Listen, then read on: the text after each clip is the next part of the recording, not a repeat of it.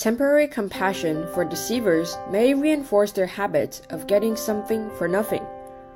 Wouldn't it be better if refusal to give could prompt them to change and get on the right path?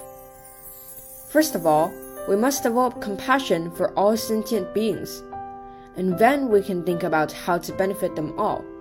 Compassion is an internal instead of external behavior.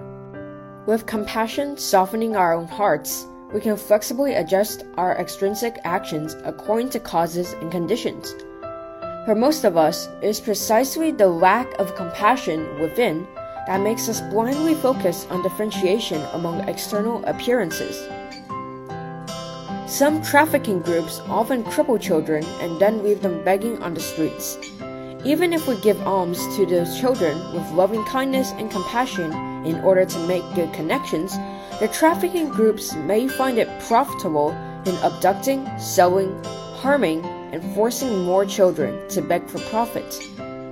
People on the street have different opinions on it, sticking to their own arguments regarding whether to give or not in such situations.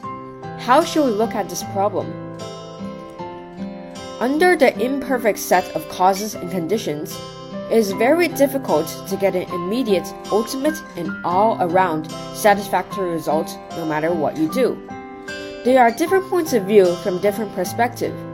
This is true of everything.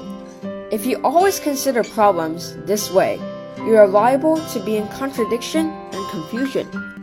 Whatever you do, you have to understand what you are doing for.